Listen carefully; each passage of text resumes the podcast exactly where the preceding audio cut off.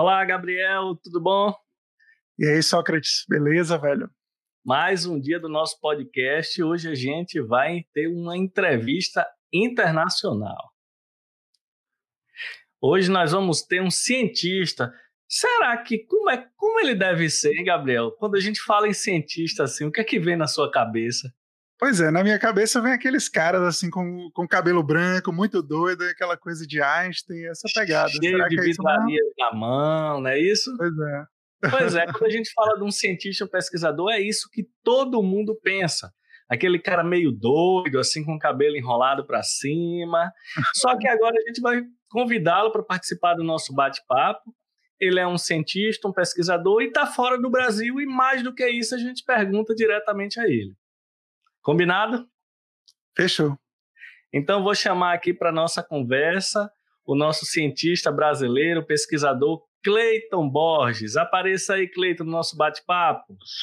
Oi, pessoal. Oi. Mas, Salve, Gabriel, Cleiton. mas isso aí tem cara de cientista, Gabriel? pois é, surpreendeu. pois é, Cleiton, seja muito bem-vindo aqui ao nosso bate-papo. Esse é um projeto que eu professor Gabriel idealizamos, que é o meu podcast. É uma, um local para a gente bater papo com pessoas interessantes que tenham várias histórias para contar. E hoje a gente estava é, comentando aqui um pouco antes que a gente ia ter um pesquisador, um cientista internacional para falar com a gente. E uma coisa que a gente brinca muito, inclusive em outros podcasts, eu e Gabriel já falou sobre isso, é do estereótipo do cientista que nós temos aqui no Brasil, Sim. que é aquela figurinha de Asta, né, segurando ali uns erlemais e tal. É, o pessoal tem essa. Primeiro, agradecer mais uma vez estar aqui participando com você, né? E agora conhecendo um pouco também o Gabriel, de mais um projeto aí que você está fazendo, então é um prazer estar junto aqui de novo.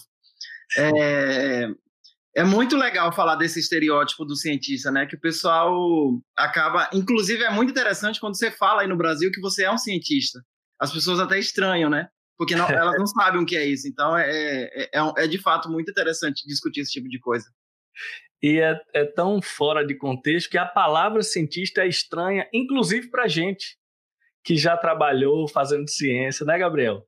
A palavra é, cientista é estranha. Eu mesmo nunca falei que eu já fui um cientista, que eu já trabalhei como cientista. A gente usa aqui o termo pesquisador, é. muito mais comum. Cientista, é cientista só, só meio como desenho, né? como uma, uma fantasia, é, em verdade.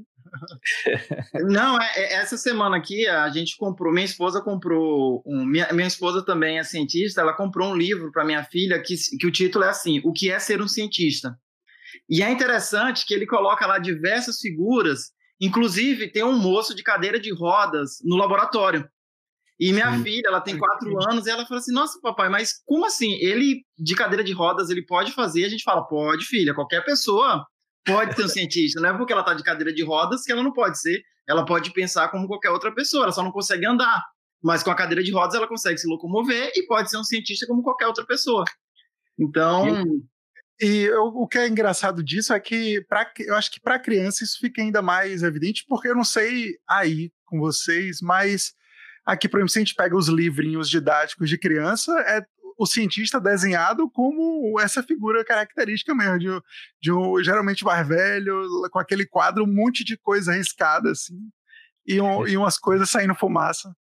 E eu acho que isso desenha essa. Até em, em, em filme, desenho animado, passa assim, né? Então a criança vai desenhando essa ideia. Essa... E é como se o cientista dependesse de um laboratório de química. Como se não existisse cientista nas ciências sociais, ciências humanas, todo, ciências humanas, todos os tipos de áreas. A gente tem cientistas, desenvolvedores de tecnologia e um perfil totalmente diferente, né? Não, é, exatamente. Mostra... Pode falar, Gabriel.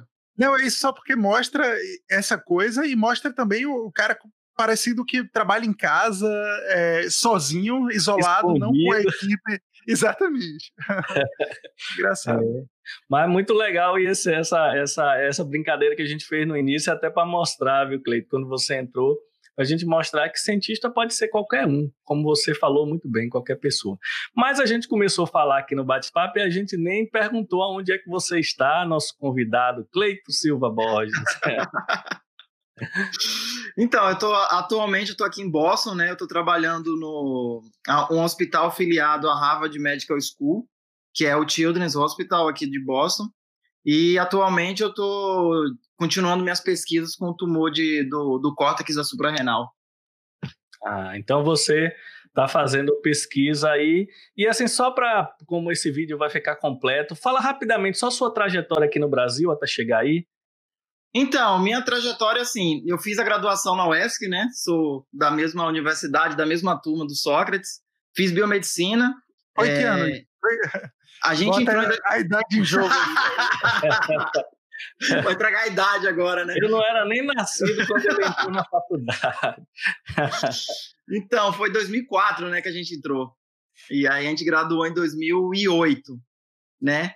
E é, a gente falando dessa coisa de cientista, eu não entrei na universidade e não sabia o que era um cientista. Eu não tinha noção. É muito interessante vocês falarem desse negócio de estereótipo, porque a gente estava conversando aqui, e eu falei, cara, esse, a, gente, a, gente, tem que aprender a mudar essa, esse estereótipo, porque as pessoas, elas têm não pode se sentir muito distante dessa realidade, né?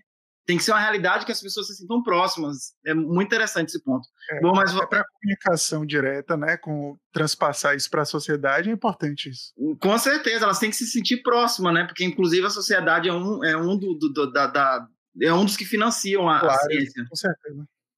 Então, aí eu comecei, eu fiz a graduação, aí durante a graduação eu li um livro que transformou minha vida, né? Eu sempre gostei muito de ler, que foi a sugestão de um outro colega nosso, que é o Sabino, que também está aqui, sendo cientista aqui nos Estados Unidos, que se chama DNA Segredos e Mistérios. Aí esse livro, quando eu li ele, que é da Sônia Bento Fará, eu nunca mais esqueci esse livro. E eu vi o que era fazer pesquisa, o que era, o que que a coisa do DNA, da engenharia genética, tudo que aquelas promessas, né? Todas aquelas linhas de pesquisa já já estavam aparecendo naquele momento, então eu me empolguei muito a partir daí. E, e daí eu fiz alguns cursos de verão na USP de Ribeirão Preto. Também não sabia que existia a USP em Ribeirão Preto, também USP era só em São Paulo, acabei descobrindo depois. Através desses cursos de verão eu me interessei e acabei fazendo meu estágio de conclusão de curso lá, mestrado, doutorado em genética. Durante o doutorado eu passei um ano na UCLA em Los Angeles, aqui nos Estados Unidos, só que do outro lado. Aí voltei para o Brasil, defendi o doutorado, entrei no pós-doc e vim aqui para Boston durante o pós-doc. Passei um ano aqui, voltei para o Brasil, tentei me fixar e aí as oportunidades aqui estavam melhores. E daí eu voltei para cá e estou aqui agora. Mas você está aí agora exatamente fazendo o quê? Com, com qual cargo, vamos dizer assim? Então, meu cargo aqui é o que a gente chama de pós-doc sênior, né? que como eu já tenho alguns anos de pós-doc, eu já estou no pós-doc naquele momento que eu vou começar a bater asas para construir o meu laboratório, a minha linha de pesquisa. Então, eu já Você tenho... é o, o pós-doc foda, o fodão do pós-doc. o top dos top. É, exatamente. Exa ah, é algo tipo assim, entendeu? Ah, então, eu estou no momento da carreira do cientista aqui nos Estados Unidos e, de certa forma, em qualquer lugar do mundo, onde eu vou agora começar a bater asas um pouco sozinho. Então, eu tenho total liberdade no laboratório e meu supervisor aqui, ele me apoia para começar uma nova linha de pesquisa, é onde eu tô, eu tô, eu tô nessa fase agora. Então, hum, muito bom.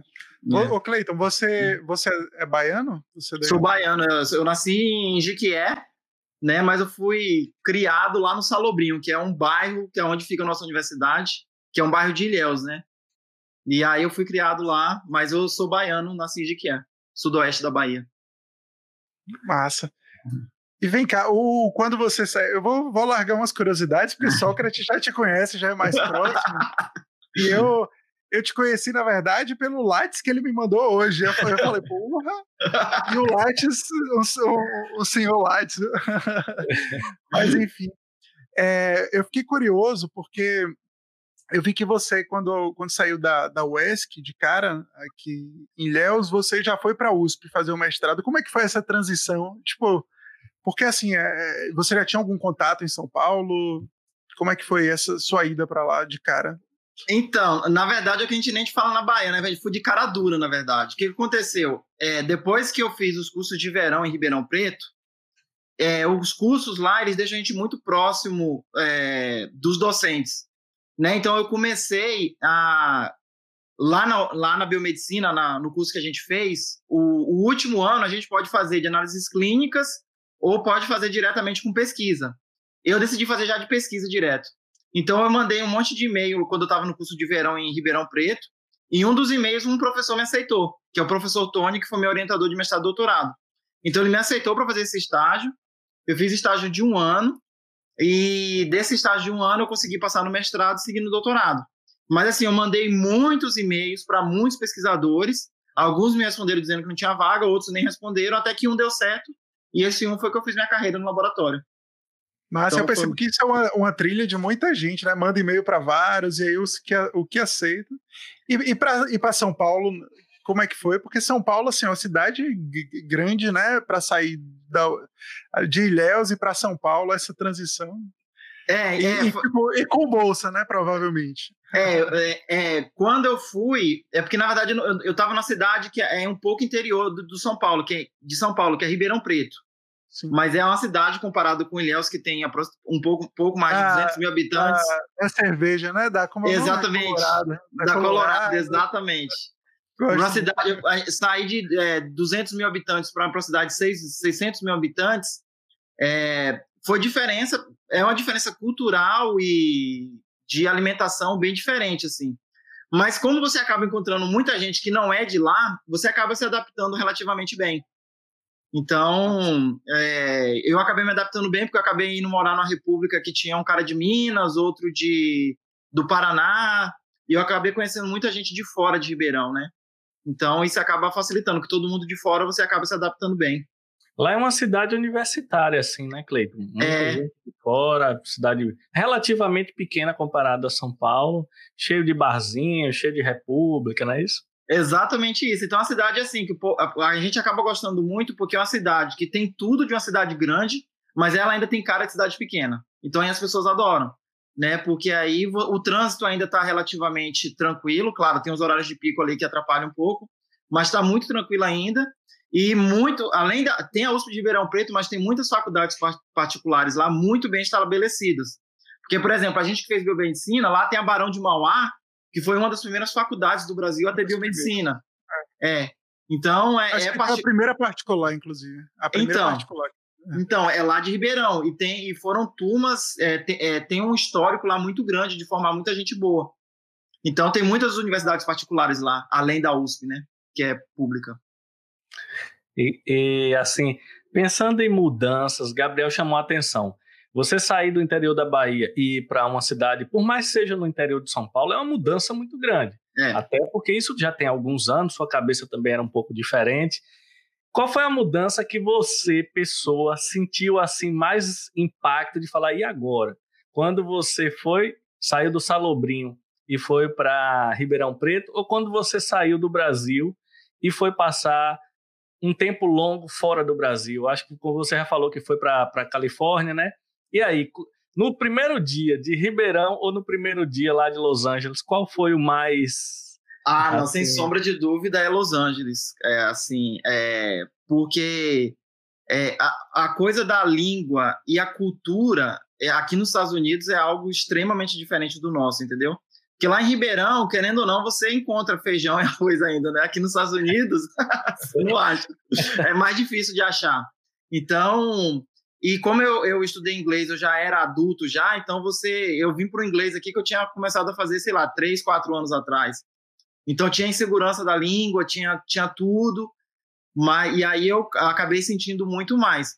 Mas lá em Ribeirão teve a diferença, é, no caso de ser o primeiro momento longe da família, né? Que a gente, principalmente o nordestino, ele é muito apegado à família, tem aquela coisa toda, né, aquele monte de gente junta. Quando você vai para uma cidade mais do sudeste, lá de Ribeirão, é, aí você está longe da família, aí eu acabei sentindo um pouco. Os domingos eram um pouco sentidos assim, né, que estava muito acostumado a ter a família. Essa foi a principal diferença quando eu fui para Ribeirão. Mas quando eu fui para Califórnia, assim, é, tudo era muito diferente. Então, eu, se eu for colocar na balança aqui, foi mais mais complicado, vamos dizer assim. Eu sei de uma história que eu queria que você mesmo contasse. Vamos começar, né? Vamos começar o bate-papo. Eu sei de uma história que eu queria que você mesmo contasse. Eu não sei nem se é tão alegre assim, mas enfim. É, o seu primeiro ano fora do Brasil foi o ano que nasceu sua filha? Não, é, ela nasceu no, em 2016, que foi quando eu já tinha voltado para o Brasil. E hum. aí ela, a, a, gente voltou em 2013. Eu casei aqui nos Estados Unidos com a Vanessa. A gente casou aqui em Los Angeles, lá em Los Angeles. E a gente voltou em 2016, a Luísa nasceu. Só que a Luísa nasceu em 2016 e em, em, fevereiro de 2016, em setembro, final de agosto, eu vim para cá para Boston. Ela tinha seis ah. meses. Ah, então você no primeiro ano dela passou seis meses longe. Foi, cara, porque eu vim para cá em setembro e aí eu só fui ver ela de novo em dezembro. Aí elas ficaram em dezembro, janeiro, em fevereiro elas voltaram. E eu tava até contando essa história hoje com a Vanessa. em julho, é, eu, eu passei fevereiro até julho sem ver ela. Então. Realmente você, você e sua esposa tiveram uma força de vontade muito grande, porque eu acho que essa foi a mais difícil. Com certeza, sem mais... sombra, sem sombra de dúvida, assim, sem sombra de dúvida. É, para você ter ideia, a primeira semana que eu cheguei aqui em Boston, quando eu deixei a Luísa lá, eu, eu, minha pele empolou toda, cara. Empolei toda a pele. Eu falei, nossa, que estranho, porque eu tinha, eu tinha trazido toalha, tinha trazido tudo do Brasil, que aqueles primeiros dias aqui não dá para comprar nada de cara, eu trouxe tudo. E eu tava achando estranho eu estar tá com alguma alergia. E aí eu fui, fui investigando, investigando, daí que eu fui tocar, cara, é psicológico, assim. A, a, a eu acho que eu, eu, eu somatizei o fato de estar longe da família na pele. E daí que eu fui perceber, já tinha passado um monte de creme, um monte de coisa, no saravo. Então eu passei umas duas semanas com essa, né, com essa alergia na pele, que depois eu fui saber que era psicológico por causa da distância da família. Até então, sem... Foi. Então, para o pessoal ver como a vida de um cientista, de um pesquisador é complicada. Eu falo muito disso e eu vou aproveitar que tem você aqui hoje para a gente falar de novo disso. A gente já falou do estereótipo, uhum. porque todo mundo pensa no glamour, não, porque eu sou um cientista, eu vou participar dos congressos, dar palestra nos congressos. Essa é a melhor parte. Tem aquela parte que ninguém conta, né? Ninguém lembra do, dos poréns. Ninguém lembra de você escrever um artigo todo feliz, manda um revisor, senta, senta a madeira. Quem não, quem, não, quem não conhece, deixa eu explicar aqui rapidinho. A gente pega o resultado do nosso trabalho e escreve num formato de artigo científico e manda para as publicações em revistas especializadas nesse conteúdo. E as pessoas da revista avaliam o texto que a gente faz e disse se está bom ou ruim. Só que isso tem um ponto de subjetividade muito grande em algumas situações. Então, às vezes, você está todo feliz, mandou seu trabalho, vai concluir com uma publicação e vem de lá dizendo que não rola, né? Então, é um tempo perdido, é, um, é cansativo, além da parte laboratorial. E, e Cleiton, assim, aqui no Brasil, quando a gente começa a ficar um pouco maior, como você disse aí, quando a gente começa a ficar meio foda na, na, no laboratório, a gente começa a ter pessoas para nos ajudar. Assim, não, sempre tem um mais jovem entrando no laboratório, então ele é um, um fazendo iniciação científica, então ele ajuda geralmente no trabalho do mestrando, até para pegar mais experiência, o mestrando ajuda no doutorando, o doutorando ajuda no pós-doc, e forma-se mais ou menos essa cadeia aqui. Como é aí? É, também é uma cadeia, um ensinando o outro, ou cada um se vira no laboratório fazendo sua, o, o seu, seus procedimentos? Então, só que assim, de uma forma geral, é, o processo é sempre esse mesmo. Os mais experientes, eles acabam ajudando o pessoal mais jovem. Mas isso tem uma variação muito grande é, entre os laboratórios aqui, porque os laboratórios aqui eles têm uma natureza um pouco diferente no Brasil, porque os laboratórios aqui, eu, eu sempre brinco com o pessoal assim, é, é, é que nem se pensar em esporte. É, a, no Brasil, você tem muito campeonato baiano, você tem muito campeonato carioca, o pessoal chega, joga, é difícil, é difícil você se classificar, é difícil você ser campeão. Aqui você sempre está jogando é, Champions League ou final de Copa do Mundo, entendeu? Então são níveis de, exigen de exigências diferentes. Então, é, você, se a pessoa está decidida a vir aqui para os Estados Unidos, ela tem que estar tá preparada um pouco se virar sozinha, entendeu? Porque até pelo perfil cultural das pessoas, é, a, no Brasil a gente tem muito perfil de ajudar o outro, de estar né, tá ali do lado. Se você vai ensinar um aluno a a fazer um kit pela primeira vez, você senta, você lê o kit com o aluno, você ensina onde é que está a placa de 96, você ensina onde é que estão tá as pipetas. Aqui não. Aqui o cara discute com você mais ou menos qual é o melhor kit que você precisa fazer e o resto é contigo. Claro, vão ter algumas pessoas que vão sempre poder te ajudar e vão estar do seu lado, mas é, não é o nível de ajuda que a gente está acostumado no Brasil, não. Então, se a pessoa está pensando em fazer uma carreira no exterior, ela tem que vir muito já preparada e já escolada para fazer as coisas meio sozinha, entendeu? Então, existe essa diferença, assim. Ah. Sua, sua transição é, para os Estados Unidos na época do doutorado, inicialmente foi algum, alguma relação que seu orientador já tinha? E, e você, como é que foi que você chegou aí nessa época? Então, não, não. É, foi eu mandando e-mail também, sozinho, porque é, quando eu cheguei no meu laboratório lá no, no Brasil, o meu orientador ele não tinha contato, ele não tem esse perfil de ter contato. E alguns poucos contatos que ele tinha não me interessavam. Então, foi eu mandando e-mail também para um monte de gente, vários nãos. Você vê que a vida da gente é seguida de não um atrás do outro, né? São muito mais nãos do que assim. É, mas aí um me aceitou e acabou que eu vim. É, foi um laboratório e... muito diferente do que eu estava acostumado, assim, no sentido de linha de pesquisa, mas foi muito enriquecedor. Isso no doutorado ainda, né? No doutorado ainda. No doutorado. E a língua, e como é que estava o inglês nessa época? Você falou aí do inglês, já já estava beleza ou Não, ah, é... é. eu tenho teve uma situação, cara, que aconteceu, né? Eu tava minha esposa aqui e, e minha esposa, ela já fazia curso desde os nove anos no inglês, então ela tava tranquila. Eu não. Eu vinha lá aquele menino lá do Salobrinho, que chegou em Ribeirão Preto, fez aquele inglês ali e vim para cá. Aí que, que eu cheguei aqui? Na primeira semana que eu cheguei aqui, meu chefe falou: Cleito, bem-vindo, muito legal. Quero que daqui uma semana você apresente sua proposta de pesquisa no laboratório. Aí bateu o desespero. Aí chegou na noite anterior, sentou eu com minha esposa, compramos uma cerveja. Falei, Vanessa, vamos ensaiar aqui comigo. Só que cada frase que eu falava, cara, ela me corrigia. Eu falava uma frase, ela me corrigia. Chegou uma hora que um olhou pra cara do outro assim, gente, abandona, Vamos tomar nossa cerveja em paz aqui. E amanhã você vai. E foi isso que aconteceu. Eu tomei a cerveja em paz na noite anterior. E no dia seguinte, fui lá no laboratório, apresentei e foi super tranquilo, porque foi quando eu aprendi aqui que ninguém está interessado do jeito que você fala inglês. Todo mundo está interessado na mensagem que você tem para passar. Então eu comecei a ficar mais relaxado e me preocupar muito menos com o meu inglês, porque eu percebi que eu estava passando a mensagem. Então passei a mensagem, então tá tranquilo. Então foi embora nisso aí. Ah, que beleza. Muito bom, maravilha. E a cerveja é melhor aí ou é melhor daqui? Você falou da cerveja. Então, cara, uma coisa boa da cerveja daqui é porque no Brasil, o que aconteceu? Nos últimos anos que tem essa coisa das cervejas mais, né, vamos é. dizer assim, um pouco mais elaboradas aí no Brasil. É. É. Aqui nos Estados Unidos, essas cervejas, elas já, já aqui é, os impostos, eles não são tão altos para a cerveja como é no Brasil.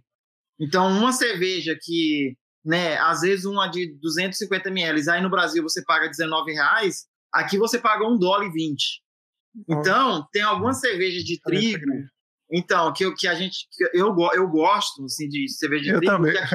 então, eu também. então, cara, aqui você paga assim, R$1,50, R$1,20 na cerveja, que aí no Brasil você tem que pagar 19 reais. Então aí nisso aqui a gente consegue ser um pouquinho mais feliz, entendeu? e assim, com relação à galera no laboratório. Eu vou contar uma situação porque você sabe que eu aqui eu estou em Salvador, Bahia. Hum. Aqui é o seguinte, aqui lá na, no interior da Bahia, como a gente, como você conhece, é, no laboratório não é um ambiente muito sisudo. Então a gente está aqui no laboratório. Eu trabalho em laboratório só que de, de, de, hospital público até hoje. Então é aquele ambiente, todo mundo sabe o que tem que fazer, mas é aquele ambiente mais tranquilo. Gabriel talvez possa até falar, porque ele é da Fiocruz, a Fiocruz tem um perfil de pesquisa mais é, consolidado. Nas universidades aqui é mais tranquilo, né? Sempre tem aquela, aquela resenha no laboratório. Quando eu fui para São Paulo, capital, eu visitei alguns laboratórios lá e eu achei a galera dentro do laboratório com uma pegada diferente. Então, fora, a gente até tomava uma cerveja, fazia uma resenha, isso aqui, mas dentro, todo mundo era muito centrado. Eu não sei em Ribeirão Preto porque eu não fui lá. E aí, é, você que passou por essas três situações diferentes, como é o, o, perfil das pessoas que estão no laboratório, em ambiente laboratorial. Nem estou falando no happy hour. E aí, aí rola uma risada no laboratório de vez em quando, alguém fala uma bobagem, ou não, é todo mundo mais na sua, trabalhando, mais ou menos como eu vi em São Paulo. E aí eu queria que você falasse da Bahia, de Ribeirão Preto e aí dos Estados Unidos, com relação ao laboratório. É, então, é, é isso acaba vari, é, variando muito de laboratório para laboratório e principalmente o chefe, né? Porque quanto mais pressão o chefe coloca no pessoal, mais o pessoal pressionado quer trabalhar e não fica aquele ambiente bom. Eu tive sorte que todos os laboratórios que eu trabalhei, é, os chefes são muito tranquilos, assim.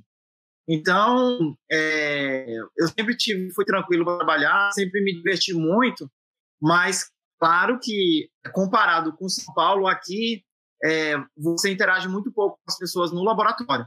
Porque, por exemplo, minha última passagem aqui, é, eu trabalhava muito próximo de um cara que era da Itália e de uma menina que era da China, que são culturas é, de certa forma, similares com nós, que é um pessoal que gosta de conversar, é um pessoal que gosta de comer, é um pessoal que gosta de beber. Então, assim, a gente almoçava, aí o italiano gostava de ir depois tomar um café, tranquilo, a gente ia, tomava um café. Então, todo dia era isso, eu tinha esse ritual de ir almoçar, tomar um café depois, então era bem tranquilo.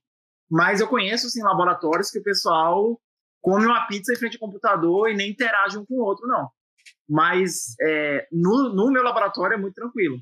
De forma geral, o pessoal é tranquilo, interage bem, mas tem alguns laboratórios que os chefes são meio loucos, que aí o pessoal fica mais sisudo e interage menos. Mas tem de todo tipo que você imaginar. E você falou uma coisa curiosa que todo mundo que eu vejo que trabalhou, que trabalha aí, tem muito amigo estrangeiro, mas americano mesmo tem poucos, né? Você tem essa impressão? É um padrão isso? Não, é um padrão. É um padrão. Por quê? É... Mas é um é padrão é... de Boston ou um padrão dos Estados Unidos? Porque você não, foi para Los Angeles também, né? Não, é, eu fui para Los Angeles. De uma forma hum. geral, os cientistas são estrangeiros. Assim, a grande maioria são estrangeiros. Assim, da minha vivência aqui, tanto minha como dos colegas brasileiros que eu conheço, você pega assim 80% é gente de fora. Porque, cara, assim, se ciência não paga bem, né? Em qualquer lugar do mundo. Então, esse é um dos motivos. E o segundo motivo é que, assim, você acaba pegando os melhores do mundo para vir fazer ciência aqui. No, no, é, existe essa também, entendeu? Então, às vezes, mesmo para um americano, é, para ele chegar e estar tá entre os melhores, ele tem que ralar muito. E aqui nos Estados Unidos, talvez existem melhores opções de trabalho para quem tem uma boa formação do que ficar fazendo ciência, entendeu? Então, então são esses motivos que acabam eu, tirando o pessoal daqui. Eu achava que eu só ia conseguir ficar rico quando eu fosse virar um cientista de novo. Ah, é bem difícil, cara. É bem difícil. É bem difícil. É bem difícil. É, porque, assim, se você descobrir alguma coisa maravilhosa né, e ganhar um Nobel, aí você pode ter uma vida boa. Fora isso, meu amigo, é, é ralar mesmo e não tem jeito. É claro que as perspectivas aqui são bem melhores do que no Brasil, né? Por causa que o sistema é diferente, mas. É, é isso que eu, queria, que, eu, que eu queria perguntar, porque aqui, em geral, a pesquisa daqui ela é essencialmente pública. É, assim, a gente tem uma ou outra instituição particular que faz, mas é, é, se a gente fosse comparar, mais de 95% é, de fato, ou universidade ou centro de pesquisa pública e, e, empresa que faz geralmente é multinacional e tal, são, muito, são poucas que fazem diretamente aqui. E aí começa o perfil, porque as, as universidades eu nunca entendo, né? Elas são privadas, é, mas a pesquisa ela é toda privada, ela, ela tem uma ponta pública, como é que é aí no, nos Estados Unidos? Eu fico sempre meio confuso com essa dinâmica da, então, dos financiamentos aí. O que que acontece? O aporte financeiro, quem segura a onda é o público, entendeu? O NIH, que é o Instituto Nacional de Saúde aqui dos Estados Unidos, né? Que seria o nosso CNPq melhorado, né? Sim. Algo tipo assim. Quem segura a onda da pesquisa é público. Então, o pessoal passa essa imagem que aqui nos Estados Unidos, né? Não.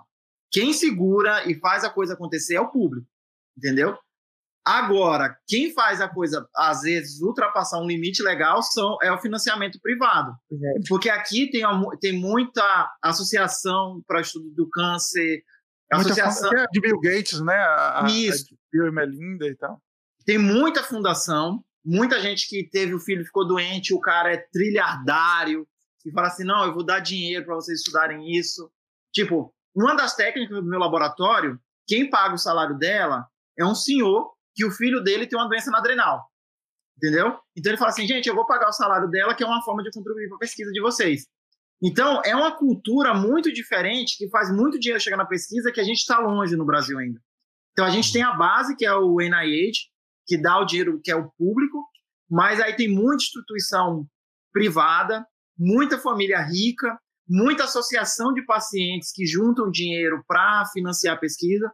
Então, assim, é associação de pacientes do tumores de mama. Então, eles fazem eventos, juntam muito dinheiro e depois pegam esse dinheiro, selecionam pesqui bons pesquisadores e dão esse dinheiro para esses pesquisadores. Então a roda ela gira um pouco diferente aqui. E a outra coisa que tem é que a gente tem muita indústria e muita startup aqui, né? Então, quem não quer ficar na área acadêmica, você consegue ter emprego no privado, que tem muito emprego também que aí no Brasil não tem. Então, é, é, essa, essa estrutura que é bem diferente Nossa, ainda do que acontece é, no Brasil. É um perfil bem diferente mesmo. É. E o pagamento é, é, é, muito parecido em relação à bolsa, porque aqui é, basicamente bolsa, né? Aí, uhum. como é salário mesmo? Como é que o. Assim, eu digo desde o nível de estudante até os mais avançados. Então, essa é uma diferença gritante que tem no Brasil, porque aqui, desde o doutorado, você ganha um salário, você tem plano de saúde, entendeu? Então você tem um contrato, entendeu? Porque quem paga o seu salário é o dinheiro que o seu chefe aprovou para a pesquisa. Então, quando você aprova um, um, projeto de pesquisa, que a gente chama de grant, né, que dentro desse projeto de pesquisa tem o dinheiro para pagar o salário de quem você queira contratar e também tem o, dinheiro que vai pagar o plano de saúde. Isso desde o doutorado. Eu, como pós-doc, eu tenho meu salário, eu tenho meu plano de saúde, que parte eu pago e parte a empresa para a qual eu trabalho paga. Eu tenho plano de previdência privada. Eu tenho é, é, é, plano odontológico, plano de vista. Claro, a gente tem que sempre pagar uma parte por isso, mas tudo está coberto no meu contrato, entendeu? Então, mas, é bem diferente do Brasil.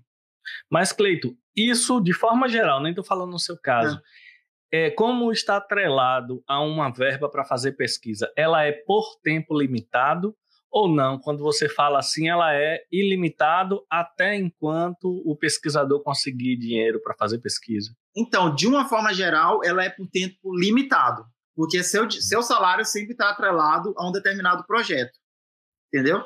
Só que assim, para os pesquisadores que já atingiram um nível, né, muito alto, esse cara nunca vai ficar sem dinheiro.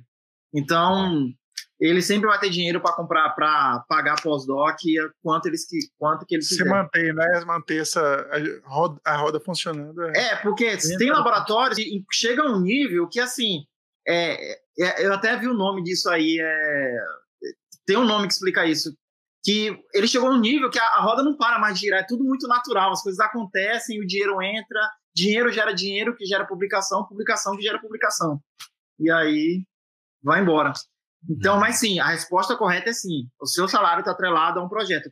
Tem laboratório que fecha e a pessoa fica desempregada, entendeu? Ah, e, por exemplo, se você for numa reunião de escola com a sua filha e perguntar qual é a, a, a assim, em que o pai dela trabalha, se você falar que é um cientista, é tranquilo para a galera? Ou tem a estranheza do termo cientista também. Eu estou falando no dia a dia, não estou uhum. falando no, no, na área, no ambiente acadêmico. Não, é, é, é, super normal. As pessoas entendem normalmente isso e é legal porque aqui já existe essa cultura de falar quem um cientista é e existe a cultura da inclusão também. Como eu te falei, esse livro que eu comprei para minha filha, que tenta explicar o cientista, que tem o cientista de jaleco, tem o cientista que está de short, que vai lá para o meio do mato, né? Tem o como que faz ciência.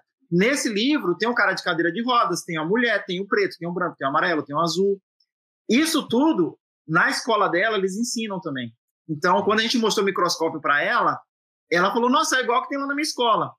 Então, aqui eles já estão tentando é, normalizar essa questão do cientista. Então, Quando eu falo que eu sou um cientista aqui, eu me sinto muito mais reconhecido quando eu falo que eu sou um cientista no Brasil, por exemplo. Que as pessoas acham super legal, acham chique, mas não entendem é. nada é. é, e, e, e eu, eu acho que essa, esse nosso bate-papo aqui, muita gente vai assistir com atenção, porque por esse, esse tema que a gente está falando. A gente está falando de um cientista, a gente está falando de uma das universidades mais reconhecidas no mundo, e a gente está batendo um papo aqui até para pessoas verem que um cientista é uma pessoa normal. É, não é, eu, eu, eu brinco com, com, com o Gabriel, que é o seguinte: você é cientista, pesquisa muito, e depois você ganha o Nobel. Aqui a gente pensa que o cara ganha o Nobel por ser tão inteligente, e depois ele vira cientista. Então, o cientista é aquela pessoa inacessível, escondida Exatamente. no pedestal, que é a ordem justamente o contrário, né? Você, é. como você falou, você fez mestrado, doutorado, graduação, não sei o quê, e, e um pós-doc, dois pós-doc, sobe e desce. Então, de forma geral, o cientista é uma pessoa que estudou bastante, certo? Isso aí não muda em lugar nenhum. Mas é uma pessoa normal, né?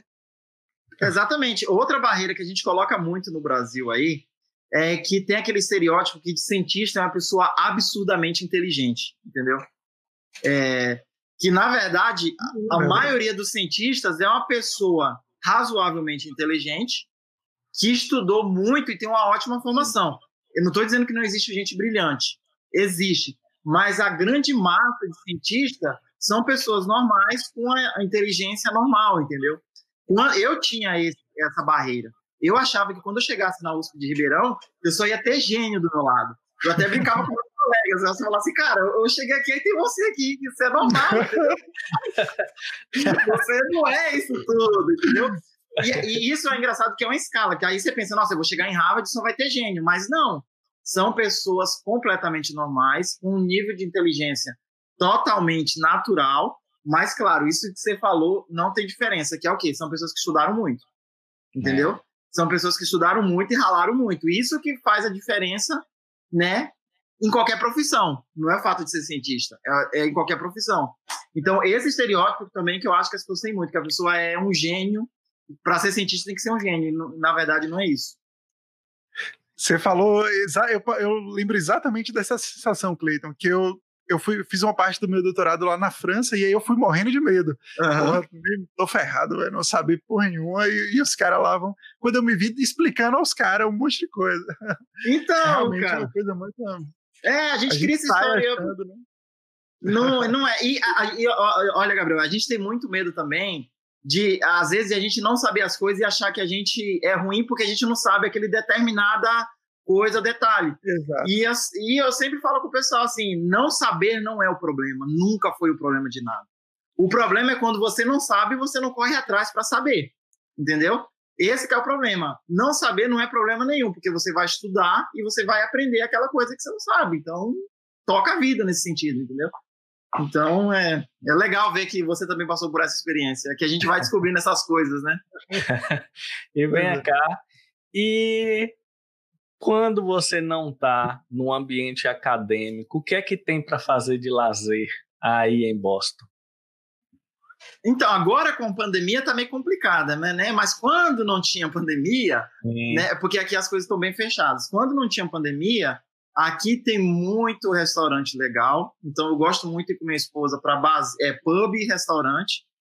E eu, a gente gosta muito de levar nossa filha para ver coisas diferentes. Então, aqui tem muito zoológico, ah, tem aquário, ah, tem fazendinhas que dá para levar as crianças. Então, a nossa atividade está muito atrelada a como você tem filha, né, Sócrates, também, é, a, a, a, fazer a criança feliz, né? Então, está muito atrelado a isso. Mas é, basquete, tem, é, aqui o basquete é algo que o pessoal gosta bastante, beisebol, eu não gosto de ver beisebol, gosto de, quando eu tenho oportunidade eu vou só ver basquete, que eu acho um, um, um, esporte mais dinâmico. Então é esse tipo de coisa aqui que a gente acaba fazendo, né? Hum. Aí e assim, e você, você, sua filha estuda numa escola pública ou privada? Então, a, pra, aqui nos Estados Unidos, é, a, eles têm o, o, público só a partir de cinco anos. Então agora ela está no privado, hum. né? Então, inclusive, o, a, o hospital que eu trabalho, eles têm uma escolinha própria deles que você paga um preço mais baixo do que o preço praticado lá fora. E é uma escolinha referência. Então, Porra, ela está estudando numa escola de Harvard Medical School. Cara, essa vai ser essa sim! Essa sim! Não, cara, e agora ela tá começando a falar inglês, e aí ela chega em casa falando inglês, tem palavra que às vezes a gente nem sabe o que, que é. E esse dia ela chegou, cara, imitando como é que fala chinês, porque assim, é gente do mundo inteiro que tem na escolinha. E aí a gente morre de dar risada porque a criança começa a chegar fazendo umas coisas que a gente nem imaginava, né? Tipo, ela imitando crianças falando chinês, porque ela vê os coleguinhas falando, ela não sabe falar, mas começa a a, ao jeito. Então é, é muito divertido ver esse processo dela. É, que, que legal, velho. É, deve ser uma experiência bastante interessante, assim, inovadora, né? Assim, a cultura de forma geral ela é muito interessante. Eu, eu penso muito isso, é muito interessante como muda. Então, tipo assim, você tem uma cabeça aqui que as coisas fazem uma lógica, né, que se encaixa perfeitamente. Aí você vai para ou conhece pessoas de outra cultura que a lógica é totalmente diferente, assim. Não tem aquela a, a, lógica igual, ainda mais você que é aqui do interior, da Bahia e tal. Óbvio que já tem muito tempo que você saiu, uhum. já teve contatos com culturas diversas. Mas, assim, com certeza a pessoa fica pensando: caramba, era assim e tal sem mudar de cultura já é diferente. Tem hora que eu fico conversando com alguns colegas da minha idade e a gente fala como era diferente quando a gente era criança do que com a, as minha, a minha criança, né, a minha filha. É tão diferente. Minha filha vai tomar banho e ela pede a playlist dela tocando para ela poder tomar banho. É, não, a minha play, bota a minha playlist que eu vou tomar o banho, não sei o quê. Imagine, rapaz, de dois anos de idade, vai fazer três, uma playlist para tomar o banho. Não, cara, esse mundo dessas crianças nossas é totalmente diferente, cara. Totalmente diferente de quando eu era criança. Muito, muito. Eu acho que não dá nem pra gente contar, porque eles não vão nem entender, né? Não. Assim, da diferença de lógica, né? Tanto de comida quanto de sair à rua.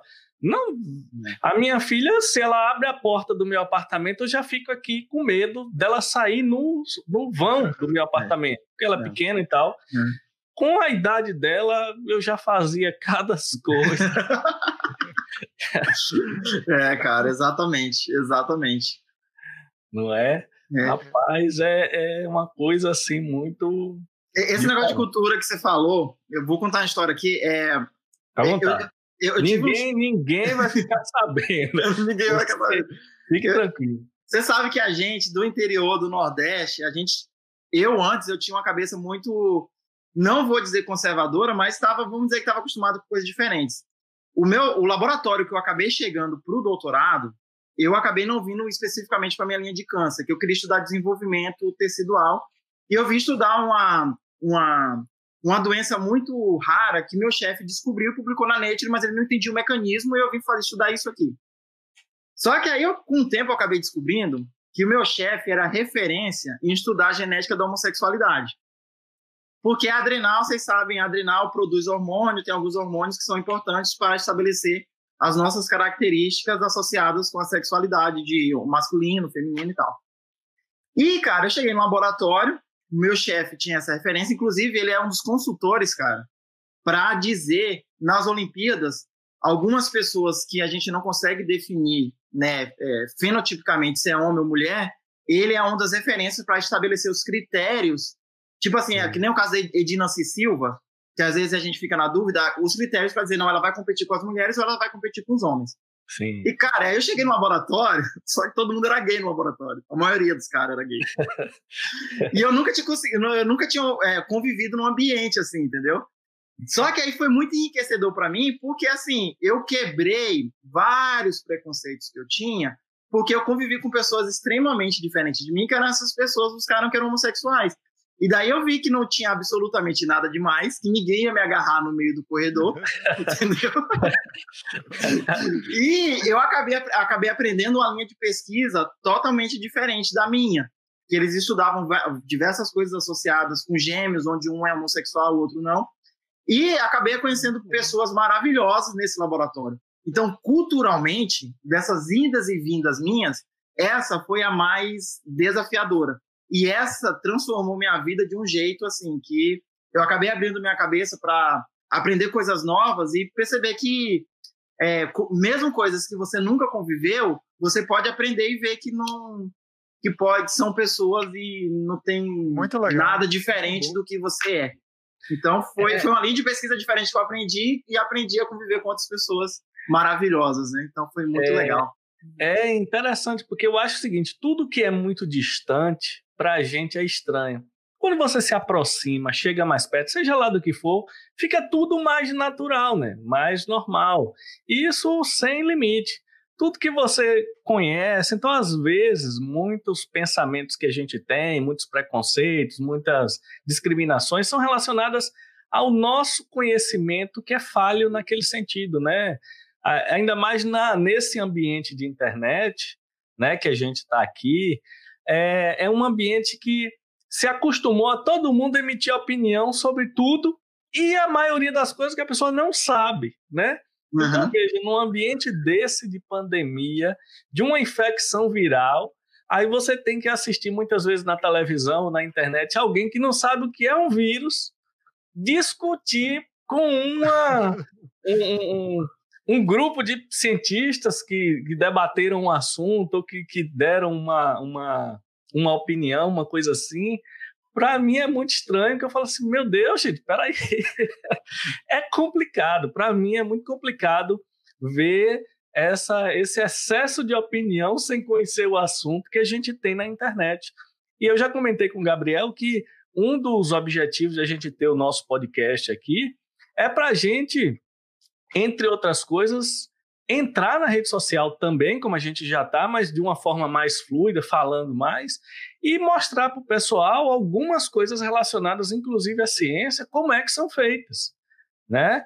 E tipo assim, se todo mundo pode emitir uma, uma opinião na internet, eu acho que os cientistas têm que fazer isso mesmo, até para todo mundo saber, não, peraí, né? Durante o, curso dessa pandemia, a gente viu um monte de, de coisa, né? um monte de loucura, um monte de, de coisa. Eu acho que de algum modo, todo mundo ficou um pouco doido, né? Porque realmente é uma situação que ninguém esperava.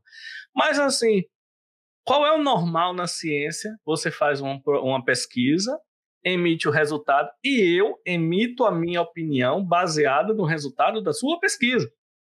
Pronto. Isso é o normal. Que não necessariamente a sua pesquisa é a verdade absoluta, nem a minha opinião, mas eu emiti a opinião. Olha, eu acho que amanhã vai chover, porque eu estou vendo aqui o relatório do pessoal e estou vendo que tem uma umidade diferente, então, referenciado nesse documento, nesse paper, eu acho que amanhã vai chover. Normal. Ninguém entende que eu estou dizendo que amanhã vai chover com verdade absoluta e não tem como não chover. Só que, enquanto os cientistas forem muito distantes do povão, da população em geral, fica parecendo que é a emissão de opinião por opinião, e não é. A gente sabe como é feita as coisas. Para um epidemiologista falar que vai aumentar ou que vai cair, independente dele acertar ou errar, ele fez ali um monte de modelo estatístico, criou ali, evitou as, as como é que chama? É, fez um, vários cálculos para evitar as variações biológicas, tenta tirar essas questões para poder emitir uma conclusão. E no ambiente de pandemia, a pessoa olha assim e fala: Ó, oh, achando que não é assim. E aí não é. e sabe qual é o pior? Eu acho que aí entra essa coisa toda, você falou das redes sociais, do, do próprio algoritmo, né? Dos algoritmos hoje. Porque, beleza, é, na hora que você emitiu sua opinião, se eu concordar com ela, eu curto, vai aparecer outras pessoas para mim que têm a mesma opinião, e aquilo ali eu vou começando a achar aquilo é verdade porque milhares de pessoas acham aquilo e aí você fica numa bolha completa, né? Isso é, é bem perigoso e a gente vê o resultado disso, né? Aí nos Estados Unidos também, né, Cleiton? Nossa, não, aqui é, aqui não é igualzinho, viu? Não acontece do mesmo jeito. É, existem as fake news que o pessoal acredita. Pra vocês terem ideia, o, o presidente, o atual, né, o Trump, na época da, da que a pandemia estava mais alta do que agora, ele falou para tomar Tipo, que boa. Desinfetante. Eu vi, aí as pessoas, teve gente isso. que foi bater no hospital, cara. Então, assim. assim é, é, é, é, é, é, muito interessante vocês estavam falando dessa coisa do estereótipo do cientista, porque além do estereótipo do cientista, as pessoas não têm noção do processo científico, que era isso que o Fábio estava falando. As pessoas não têm, as pessoas acham que se eu chegar amanhã e disser, disser que eu achei a cura para alguma coisa, que vão bater palma para mim e eu vou ganhar um prêmio Nobel semana que vem. E o processo não tem nada a ver com isso. Se eu disser que alguma coisa é funciona desse jeito, você vai ser massacrado até, de fato, todo mundo aceitar que aquilo ali é verdade, entendeu? Exatamente. Então, as pessoas não têm noção desse processo científico, né? Então. É, isso é não... é um pouco culpa do, do, Eu não tiro nossa culpa nisso, né? A culpa do cientista nisso, que tem, de fato, uma dificuldade de comunicação. Acho que por isso que é importante a gente estar tá conversando sobre isso hoje, né? Porque a longo prazo é isso que tem que entrar na, na ideia das pessoas, que já tem melhorado, né? Apesar de é. tudo, pelo é. menos a gente vê um número de ma maior de pessoas é, se formando e isso tudo vai, é, vai um, contribuir. E tem também um grupo de estudantes e, formados na área das ciências também entrando nas redes sociais, que eu acho que isso é importante. E eu queria até puxar mais isso que Cleito falou aí. O cientista ele não é um emissor de opinião. Ele tira a conclusão baseado no estudo que ele fez e ele joga a opinião dele para todo mundo discutir. É essa a diferença. Por exemplo, houve uma situação super interessante é, é, que ilustra isso. Houve um artigo despublicado naquela revista Lancet. No Lancet, da hidroxicloroquina. É, sobre a hidroxicloroquina e tal. Quando eu vi aquela história toda daquele, daquele artigo, depois é, é, que ele foi despublicado, eu achei, além de normal, eu achei uma coisa muito boa. Eu falei, não enlouquecemos todos. Estamos funcionando normal que foi que aconteceu? A revista não tem como saber se a publicação é verdadeira ou falsa. No meio de uma pandemia, ela flexibilizou a publicação, isso é óbvio. Quando foi publicado que os cientistas do mundo inteiro começaram a criticar que é normal da ciência, a revista falou: opa, tem uma coisa errada, os autores não estão sabendo explicar o que o pessoal tá, então vou despublicar. Para mim, foi um, uma coisa extremamente normal do processo científico não é a primeira vez, óbvio que é uma coisa drástica você despublicar um artigo, mas eu fiquei feliz. Eu falei: olha, não enlouquecemos, os cientistas continuam discutindo as coisas. Perfeito. Só que a Maria caiu nas redes sociais, aí tem os defensores da cloroquina, os que não são defensores da cloroquina, virou uma discussão. E eu falei assim: caramba, que coisa interessante. Se isso servisse para pelo menos todo mundo falar, poxa, por que, que existe o cientista, né? Por que, que eles publicam? O que, que eles estão escrevendo nesses, nesses artigos? Se isso servisse para isso, eu acho que já seria bom, viu? Para a população geral entender que, peraí, o cientista ele escreve. Ele escreve para todo mundo ficar sabendo e para todo mundo discutir, dizer, olha, está errado isso. Você manda uma carta para o editor da revista dizendo, olha, aquele artigo tem um erro. Isso é do processo científico. Ciência sem discussão não é ciência, né? Exatamente. Mas, Sócrates, sabe que um ponto positivo da pandemia, eu acho que foi esse, né? Trazer essa discussão para os grupos de WhatsApp. Eu vi minha família brigando para ver quem, tava, quem ia tomar, quem não ia. Minha família discutindo PCR no. no, no é, todo mundo, né? minha Legal. mãe sabendo que é PCR e tal. Então tá, é. Todo mundo virou especialista. É, né? Você Pelo menos popularizou. É você Pelo menos popularizou a palavra, né? Uhum. Todo mundo virou especialista. Uhum. E, e, PCR aqui, Cleito, não sei aí. Aqui PCR virou é tipo ali uma macarronada. Todo mundo fala, não, IgG e GM. Ah, é. se você chegar em qualquer canto e falar de GG e GM, todo mundo sabe. Opa, se não tem GG. é um aspecto positivo que Gabriel falou. A gente trouxe algumas questões para todo mundo falar. Pena que eu não estou percebendo os cientistas brasileiros capitalizando isso. Eu não estou. Está parecendo que vai acabar a pandemia e a gente vai continuar sem ter um cargo cientista no Brasil. Né? Se você olha na lista de atividades que tem lá é, é, médico, que tem lá é, advogado, que tem lá, sei lá, qualquer coisa, auxiliar de enfermagem, não tem pesquisador cientista. Então, é, eu acho que se a gente conseguir, pelo menos, incluir, opa, existe um grupo de pessoas no Brasil que se formaram e que trabalham fazendo ciência, existisse a profissão cientista, eu acho que já ajudava bastante. Isso é uma coisa que eu bato. Eu não estou falando de bolsa, não. Eu estou falando de existir um emprego para alguém assinar claro. sua carteira com o nome cientista pesquisador. E isso, salvo engano, só existe esse cargo é, é, aqui no Brasil em algumas instituições de pesquisa, é. como Fiocruz, Butantan, é. uma meia dúzia. Né? É, não tem. Até na universidade não contratam um cientista, não. contratam alguém para dar aula, para dar aula. Professor de faz pesquisa. É. Não, é uma pena. Era até bom, Cleito, você explicar como é que funciona a questão do professor é universitário aí nos Estados Unidos. É isso que eu queria saber, se é hum. se o professor faz pesquisa aí como aqui, como é que é essa, essa coisa aí. Então, é muito interessante vocês me perguntarem isso, porque minha esposa é docente, né? Então a gente consegue ver claramente como as coisas funcionam. Porque, assim, aí no Brasil, o docente, ele é um faz-tudo, né? As pessoas criticam o salário do docente não sabem, coitadas, o tanto que um professor universitário trabalha, porque ele tem que dar aula, ele tem que é, fazer pesquisa, ele tem que fazer a prestação de contas dele do projeto, ele tem que fazer basicamente ensinar o aluno a pipetar. Então é, é muita coisa para uma pessoa só. Aqui não, aqui é, as coisas são separadas no seguinte assim: se você quer dar aula, tem um perfil de vaga para você na universidade. Se você quiser fazer pesquisa, tem um outro perfil. Entendeu? É claro, eu não estou dizendo que o cara que é pesquisador ele nunca dá aula, mas estou dizendo assim, o cara que escolheu ser pesquisador, a carga horária de aula dele é quase eu falo irrisória, porque comparado com o Brasil, qualquer coisa aqui vai ser irrisória, mas é irrisória. Entendeu? Ah, vai ali dar uma aulinha, mas basicamente ele não dá aula. Existem vagas que, caso você esteja mais interessado, seu perfil é mais de dar aula, existem vagas que você vai dar aula.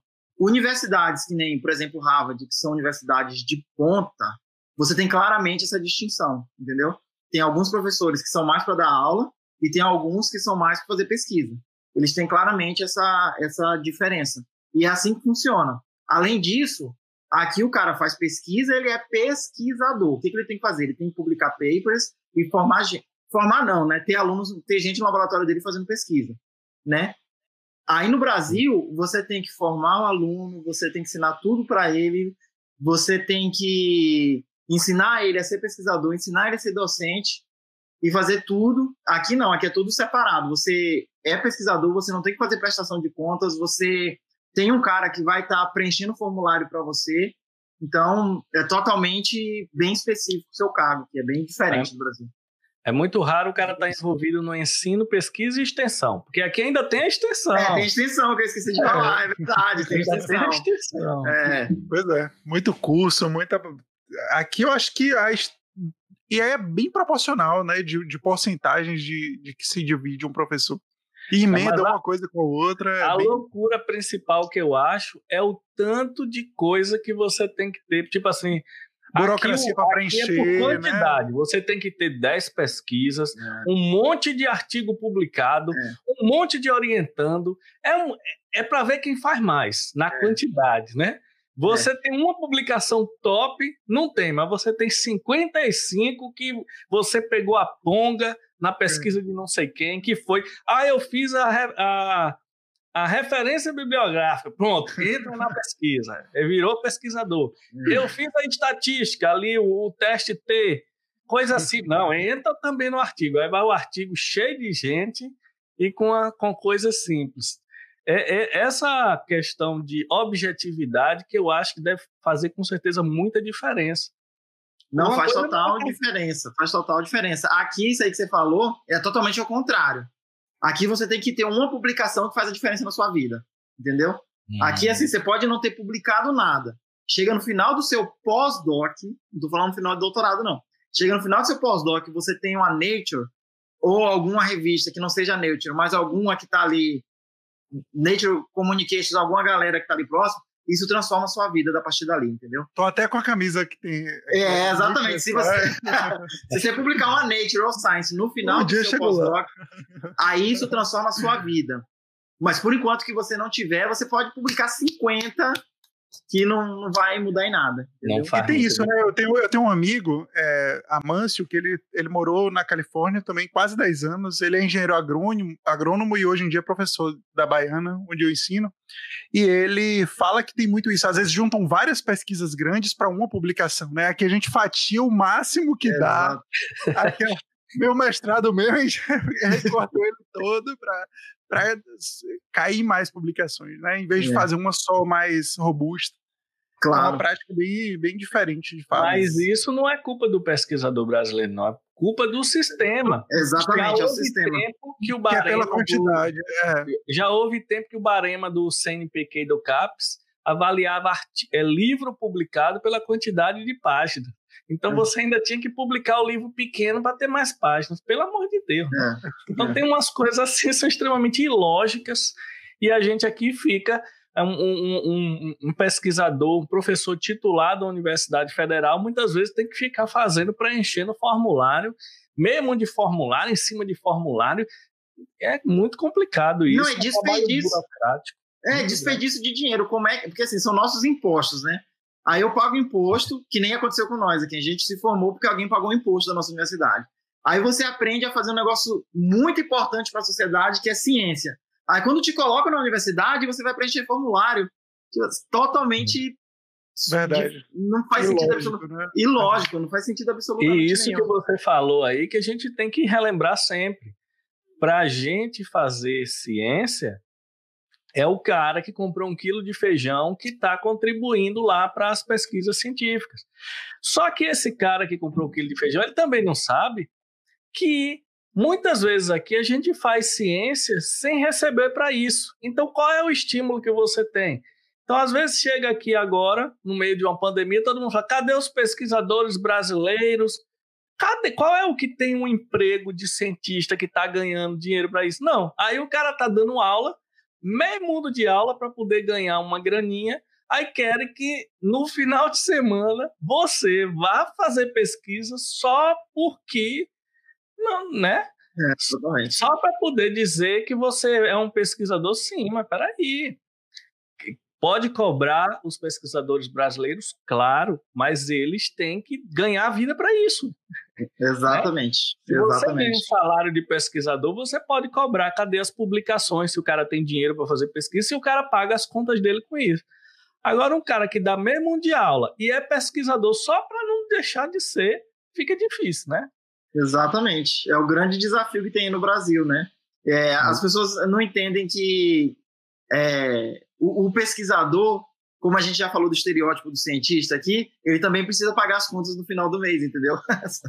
Precisa então, ter filhos, é. precisa comprar uma casa, uhum, né? Então, exatamente. tudo isso aí tem que, que, que entrar para você. Então, é por isso que eu digo, a gente tem que lutar aqui no Brasil para que a gente tenha o cargo de pesquisador, inclusive na universidade. Tem muita gente dando aula sem vontade, sem é. vocação, porque tem que dar aula porque ele está na universidade. Não. A universidade ela faz ensino, pesquisa e extensão. Se eu pegar um pesquisador e dizer assim, você vai fazer só pesquisa, é a melhor coisa da vida dele e ele vai ser muito mais produtivo.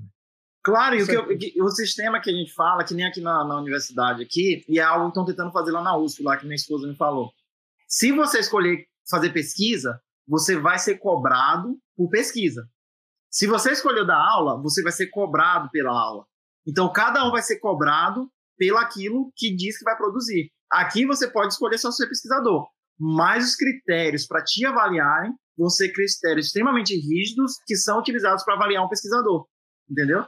Então, aí no Brasil as coisas deviam ser assim. A partir do momento que você é pesquisador ou que você quer dar aulas, que você seja avaliado pelo aquilo que você está produzindo.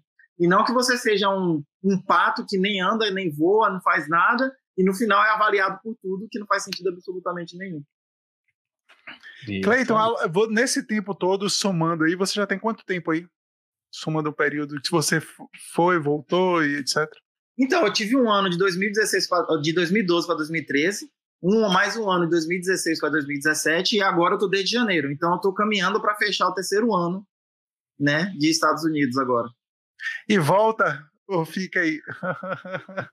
Cara, é, é, é, é difícil, é uma pergunta muito difícil para responder ainda, entendeu? Mas, assim, a única certeza que eu tenho é que eu não profissionalmente eu não tenho motivo absolutamente nenhum para voltar para o Brasil. Assim, eu não tenho uma um motivo para te falar assim, olha, por causa desse motivo, profissionalmente vale a pena voltar para o Brasil. Não tenho nenhum. É, o que é uma pena, porque a gente, você foi formado aqui infelizmente depois a gente perde né, mentes bem capacitadas para ir para fora fazer. Ah, os Estados Unidos lhe ganhou meio que de graça. Não, é, é uma pena. É, as pessoas não têm noção que assim é, as pessoas pagaram imposto para formar pessoas que nem eu, ou de vários brasileiros que estão saindo do Brasil. Que esses pesquisadores tinham que dar retorno agora para o Brasil. Aqui Só que assim, no, é, aí no Brasil. E eu, eu voltaria com todo prazer. Eu, eu não, eu nunca tive oportunidades equivalentes, lógico. É, eu não, eu não tenho sonho de morar fora do país, assim. Nem eu, nem minha esposa. A gente, nossa, eu tenho um sonho de morar fora. Não. Mas assim, eu tenho que pagar a conta no final do mês. E claro, não vou mentir para vocês. Qualidade de vida, né? Qualidade de vida. O tipo de emprego que eu tenho aqui é muito melhor do que eu teria no Brasil. Isso não vou mentir, não vou ser hipócrita aqui. Mas não era o sonho de vir para cá, né? Mas, uhum. é, é que então, temos para agora, né? Então, tá bom assim também.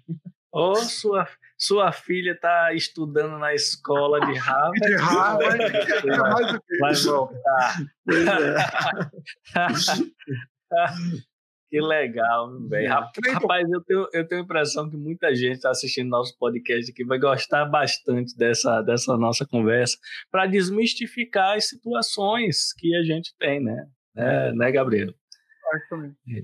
Cleiton, ah. o, o, só uma, uma curiosidade, hum. o, eu, quando esse período que eu falei que eu estava na França, eu vi que o pessoal lá, eu acho que isso é uma característica talvez mais do francês, mas eles são muito, muito mesmo políticos, ligados à política. E aí, nesse período de eleição aí, como é que tá a galera no laboratório, os próprios. É. Porque eu acho que é uma coisa bem, pelo menos se o mundo tá falando, ainda mais aí, né? Então, é, é, é, uma coisa interessante, porque as, as três vezes que eu tive aqui, houveram eleições. Então, eu participei da eleição do Obama, da reeleição do Obama, em 2012, final de 2012 para 2013. Participei da eleição do Trump, final de 2016 para 2017, e agora estou participando de novo. Então, eu participei, coincidentemente, eu participei de todos os momentos. Então, o pessoal participa, assim, é bem engajado. Ah, só que aqui, a diferença para o Brasil é que no Brasil as pessoas elas você não consegue às vezes entender qual é o lado político dela, né? As pessoas ficam naquele e tal. Aqui não, aqui as coisas são bem claras. Então, se eu sou uma pessoa X, eu sou X e não tenho é, nenhum pudor de não dizer minha posição política, ou se eu sou A ou se eu sou B. Então, aqui é muito claro, é, separado por estados. Então, aqui onde eu estou, que é em Boston, é, Massachusetts, o pessoal tem uma opinião política muito ligada aos democratas. Então, assim, o Trump não ganha aqui. Mas você atravessa e vai para New Hampshire, que é outro estado aqui, as bandeirinhas de Trump, que é dos republicanos, estão espalhados pelo, pelo estado inteiro. Então, eles são super políticos, sim, e muito mais claro e com opiniões muito mais claras do que é, eu estava acostumado a ver no Brasil, que as pessoas né, não, não, é, eu não acho que muito claramente aí eles lidam né, muito bem com a liberdade de expressão né, em todos os níveis, eu percebo eh, alguma coisa. Agora, sobre isso dos lados, apesar de tudo, eu vejo que os dois lados são têm uma pegada muito patriota, assim, com coisa dos Estados Unidos, yeah. né, toda a bandeira é. dos Estados é. Unidos, é. e filme, mesmo os filmes mais de esquerda e tal, é bandeira dos Estados Unidos, é, é bem curioso isso. É, porque assim, no fundo, é, eles, é, eles têm uma, uma base que é muito parecida do, dos dois Sim. lados, né? Só que assim, o, o, o, que chega lá em cima e que faz a diferença é, não é uma coisa que para os extremistas é muito diferente. Por isso que levou a eleição do, do Trump, porque o Trump é um extremista e tinha uma parte da população que ficava mais feliz com ele, né? Porque ele, ele, ele saía desse de, dessa ah, coisa que era muito parecida, né? Então, mas mas agora é, o pessoal está discutindo bastante, inclusive está tendo um, um, padrão de votos que nunca houve na, na, história dos Estados Unidos, porque aqui o voto é facultativo, né? Você vota se quiser, é diferente do Brasil. Nunca e, e, você pode voltar antes da época da eleição. Então nunca houve tantos votos antes da época da eleição como está acontecendo agora. Agora, por outro lado, isso é uma coisa meio contraditória. Um país que é tão democrático nessas questões aí, né, que você falou, é interessante como um estado inteiro é a maioria de um lado e não muda nunca. Porque na minha cabeça de brasileiro, aqui no Brasil não é assim. Então, por exemplo, uma cidade ela pode eleger de um, de um, de um partido esse ano, porque ele gostou do, do candidato, seja lá o que foi. No outro ano ele escolhe do outro e não tem problema nenhum. E o, pelo menos o que eu escuto e que você está relatando aí dos Estados Unidos é que tem estado que é democrata a vida toda e tem estado que é republicano a vida toda. Ponto. O do meio é quem elege um lado e quem elege o outro. É, é o, que, é o que eles chamam de estados chaves, né? Que tem essa variaçãozinha hum. que ninguém sabe para que lado vai. Mas então, cadê, a, a, é, no, do ponto de vista da eleição, cadê essa democracia? Isso nunca vira, nunca muda. então. É, é, é, engraçado, né? Não muda do ponto de vista do Estado, mas eu sempre vejo as transições da esfera principal atingir, né? Como as transições de um presidente para outro. É bem. Pelo bem... Estado no meio, mas assim, é. os que e, tipo assim, como o voto é do Estado, não é isso? Os delegados. É. Então, por exemplo, se eu fosse para um Estado que eu queria votar no outro, eu ia perder a vida toda. Eu ia votar no contrário a vida toda, porque, assim, não adianta eu votar em A se o Estado Sabendo sempre que não, é. vota em B, o voto do Estado vai sempre para B. Não, é não assim? É, mas, mas esse ano, só o que está acontecendo? Alguns estados que sempre votaram, por exemplo, nos republicanos, que é o do Trump, tipo assim, pela primeira vez, nas pesquisas, está dando outro lado. Então, eu acho então, que chegou é. em um ponto que o pessoal, assim, acho que está sentindo muito o presidente. Eu vejo isso, eu vejo isso independente de quem vai ser eleito, como positivo. Está mudando. É, é. Eu mesmo, eu não consigo entender essa lógica de ter um, um, uma porteira fechada a vida toda para uma única a um, um, único lado, eu acho isso para mim é muito estranho, assim. Eu, eu, eu gosto que varia, que né, depende, cada caso é um caso. Não, mas é. é, bom, é bom, é bom variar, sim. Mas acho que eles estão assustados porque o Trump, ele é meu amigo. Eles viram o que deu. É, tá batendo no bolso, entendeu? Então acho que agora o pessoal vai ficar mais esperto. E vem cá. E, mas assim, tirando no, nos movimentos, no dia a dia, na rua, assim, você vê a galera comentando sobre política sim, mesmo? Sim, comento, comento. Nas mesas, assim, assim, eu evito comentar que eu não quero magoar ninguém, né? Mas aqui em Massachusetts, é aqui em Boston, é fácil de conversar, porque quando você começa a, a, a falar, a primeira coisa que a pessoa fala assim, você sabe que você está em Massachusetts, né? Tipo assim, você sabe, né?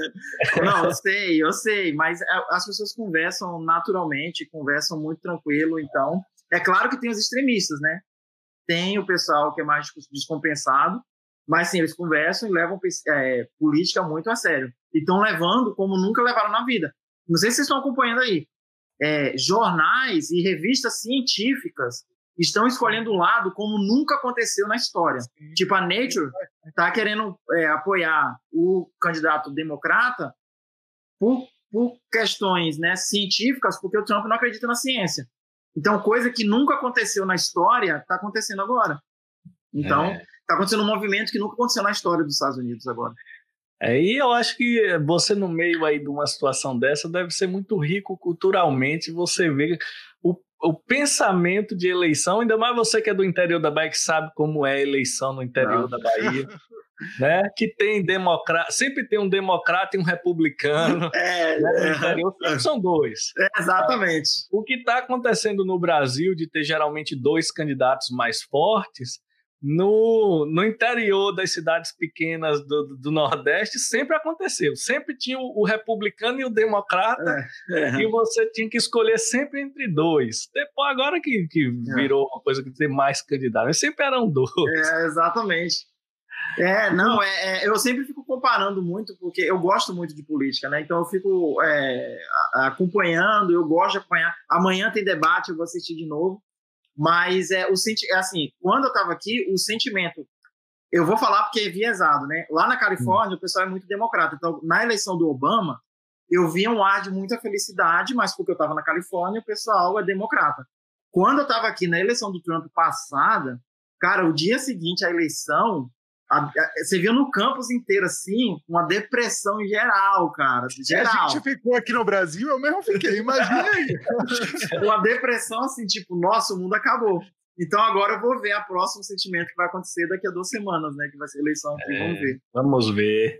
Ah, ah isso... Uma coisa que também, para a gente encerrar essa história de eleição, uma coisa que eu acho interessante é que aqui a gente tem a lógica da quantidade de votos. Então, o cara tem um milhão, o outro tem um milhão e quinhentos, o de um milhão e quinhentos ganhou e acabou essa história de a quantidade de votos não importa, pra gente é muito, pra mim é muito estranho, né? É, confunde. É, negócio Ganhou dos estado, depende da quantidade de delegados e acabou. A quantidade total de votos não importa. Exatamente. É muito, é muito difícil entender esse processo eleitoral deles aqui. Mas o pessoal tá esperto, porque na última eleição, um dos motivos do Trump ter ganhado foi, foi que o pessoal não foi votar, né? Esse ano eles estão assim, é, eu já vi nos, na, da, da NBA pedindo para todo mundo ir votar, não sei. É, né? Exatamente. É, vamos, vamos ver, as eleições dos Estados Unidos geralmente rolam algumas surpresas, então é, é bom a gente esperar a eleição acontecer é. para ver o que foi que é. deu. Né? Exatamente. Ô, Cleiton, mas nessa, nessa. Foi mal, Sócrates, mas não, nessa confusão de Estado, aí também tem umas diferenças de legislação, né? Por exemplo, a legislação antidrogas aí no, no, em Boston, como é que é isso aí, você sabe? É, é mais para liberado? Não, é liberado. Cara, é, quando eu cheguei aqui, eu e minha esposa ia comprar, passava para ir no supermercado, e tem um lugar que parece um banco aqui, cara. E quem entrava, gente de fila, isso aí, a gente sempre com um saquinho fechado, a gente falou, gente, o que, é isso, né? E a gente a achar que era, era, era alguma forma de ajuda social. Mas, claro, né, a gente é do Brasil, a gente via que o perfil de pessoas que estavam ali Infelizmente, a gente né, tem esse estereótipo. E a gente via, cara, não é gente, via gente entrando em carro, cada carro. Gente, mas o que, que, é isso? O que, que, é isso, né? Um lugar bonito, cara. O pessoal, policial em volta, organizando a entrada e saída. Aí é um banco de maconha que tem aqui, cara. Super Nossa. organizadinho, bonitinho. A pessoa chega lá, compra seu negócio, vai para casa. Tem placas em todo lugar aqui avisando que você não pode fumar fora de casa né, para não atrapalhar os vizinhos, mas dentro de sua casa está liberado. O estado de Massachusetts é liberado, mas tem outros que não são. Então, eles têm. Nossa. Aqui é diferente do Brasil, que cada estado pode ter sua legislação específica para diversas coisas, tipo aborto, drogas, pena de morte. Eles têm cada um sua legislação, né? No Brasil, não. No Brasil é, é uma legislação mais é unificada. Padrão. É. Massa, bem, bem interessante. É, é legal. E e assim, você já, já viajou como turista? Já deu tempo em algum momento para conhecer alguns locais assim, mais de turista da, daí dos Estados Unidos? Então, é, viajar para outros locais eu não viajei muito, né? Eu, eu viajei muito lá quando eu estava em Los Angeles, minha esposa fazia pós-doc em São Francisco, então a gente viajou muito Los Angeles e São Francisco. Tem muitos lugares legais lá para conhecer. Aqui em Boston, eu não viajei muito, porque eu estava esperando agora com a oportunidade de estar com minha família aqui de viajar, mas aí veio a pandemia. Que uma coisa legal que tem aqui para fazer aqui, que é muito legal, é que agora que está chegando o outono, tem um. As, as folhas das árvores elas começam a mudar de cor para padrões muito bonitos, assim, né? Que é o que a gente chama de foliagem. Então, se a gente for aqui para outro estado que tem aqui do lado, que chama New Hampshire, tem parques específicos que as pessoas vão viajar só para tirar fotos, para ver essa transformação das cores das, das árvores né? Mas mesmo assim eu ainda planejo é, ver com isso com minha esposa e com minha filha para tirar essas fotos. Outro lugar legal que tem próximo aqui, que esse ano infelizmente não vai ter, é uma cidade chamada Salem, que é uma cidade histórica pelo seu histórico de bruxas, né? Que foi aqui que mataram bruxas, toda é, né, tem muitos filmes tem associado com a cidade, é aqui perto. Quando eu estava aqui em 2016, eu fui ver o Halloween lá, que vai muita gente para lá e passa o dia lá nas ruas andando todo mundo fantasiado. E eu estava contando para fazer isso com minha filha, né, para a gente poder ir lá, né, passar esse dia vendo pessoas fantasiadas em todo lugar, mas não vai ter, vai ser tudo online. Então é um outro lugar legal que tem para ir aqui, que é que tem esse, peso histórico das bruxas que foram assassinadas lá e que as pessoas até hoje carregam essa história, tem estátuas de bruxas e tal lá, que é legal. As coisas estão abertas aí, Cleiton, assim, restaurante, você falou no início, mas assim, as coisas principais, como então, é que estão aí? É, é, de certa forma está tudo funcionando, né? Só que as restrições estão muito pesadas, assim. Então, você, você aqui todo mundo usa máscara. Qualquer lugar que você vai tá, é proibido entrar sem máscara, é definitivamente proibido. Aqui em Boston, em Brookline, que é uma cidade separada, é 300 dólares a multa se você for pego sem máscara. Então, assim, tá funcionando, mas as restrições, elas estão... Minha filha, eu chego, a gente tem que fazer fila do lado de fora, com distanciamento. Chegar na entrada, eu entrego ela, tem que ser uma família por vez. Aí ela chega, lava as mãos, vai para a sala dela. E na hora de pegar, eu não posso entrar na escola. Eu tenho que ficar do lado de fora. Aí a professora vem então, e entrega ela. Então. E, e, como é dentro da escola lá? Assim, é, ela tem a, a, interação normal com os alunos dentro da escola? Ou não, na medida do possível, também tem um, um distanciamento? na medida do possível, tem um distanciamento. Tipo, ela agora acostumou a, a, máscara. Ela, a gente não precisa mais. Ela já aprendeu a colocar a máscara sozinha. Tem quatro anos. É a nossa nova realidade, né? Então, ele, mesmo assim, eles usam máscara o dia inteiro. E as turmas, elas são bem separadas. E, e na própria turma dela, ela tem uma, um espaço onde só pode brincar de dois em dois alunos. Então, ela tem uma amiguinha que ela fica na areazinha dela, brincando todo dia. Então, se alguém quiser brincar com a Luísa, a amiguinha dela tem que sair e vem outro e brinca naquela areazinha com ela. Então. Caramba, velho. É, que tá... coisa. É, é, para as crianças, eu acho que daqui uns dias eles não faz nem diferença. Para a gente é que eu estranho muito, muito. Assim, quando eu abro a porta, minha filha, posso pisar do lado de fora, bem assim, porque se vai trocar o sapato, se não vai. É, é. uma coisa que para mim é, uma, é tão estranho, mas assim, para ela, ela leva de boa. É, eu é, até não gosto que se ela adapta fica, melhor. É. Ela fica assistindo televisão e aí fala aqui do coronavírus, eu até falo, não, não tem nada de coronavírus. eu até fico brigando. Ela é a Covid-19, papai. Ele, que negócio de Covid-19? Não tem negócio de Covid nenhum. Uhum. Mas assim, ela tem dois anos, né? Então, tipo assim, eu é que tento que isso não faça parte para tentar que ela se acostume, ah, bota máscara, daqui uns dias uhum. para de usar máscara e esquece. Mas, assim, é, é muito estranho. Para mim, que sou adulto é. e vivi é. o. É, mas a parte boa é que as crianças daqui uns dias esqueceram essa história aí, ninguém vai se, se preocupar mais nada, né? Assim, as crianças não vão se lembrar que ela usava máscara. Eu acho que. É, é eu também acho. esperar muito bem isso aí. Muito é, acho que fosse melhor do que os adultos, né, cara? A gente que entende claramente que tem que mudar a vida, né? Que é muito estranho hoje. Aqui as pessoas, quando se conhecem, não se cumprimentam. É, no restaurante, às vezes você vacila, vai um pouquinho mais perto do cara, o cara se afasta. Então é, é, é muito diferente mesmo, assim. E aqui, você imagine aqui, nos locais de trabalho, lá no hospital que eu trabalho, as pessoas são muito afetivas. Então chega todo é, mundo abraça, é. beija. Aí agora, agora que já passou um tempo, fica todo mundo sem saber se vai ou se não vai. É. Aí uns continuam se abraçando, não sei o quê, só que aí outros já não, aí você não sabe com quem você como, como você vai cumprimentar, exatamente. É, tipo assim... Fica aquela coisa estranha né, na hora que chega. É, assim. e tipo assim, óbvio que chegou o momento que estava todo mundo muito atônito, né? Uhum. Agora que já passou um tempo, a gente já conseguiu respirar, então a gente já viu várias coisas acontecendo, já vê tava todo mundo muito muito assim, né? O que é que faz, o que é que não faz. Pisei do lado de fora, tô tomando banho de álcool 70 em tudo quanto é condição.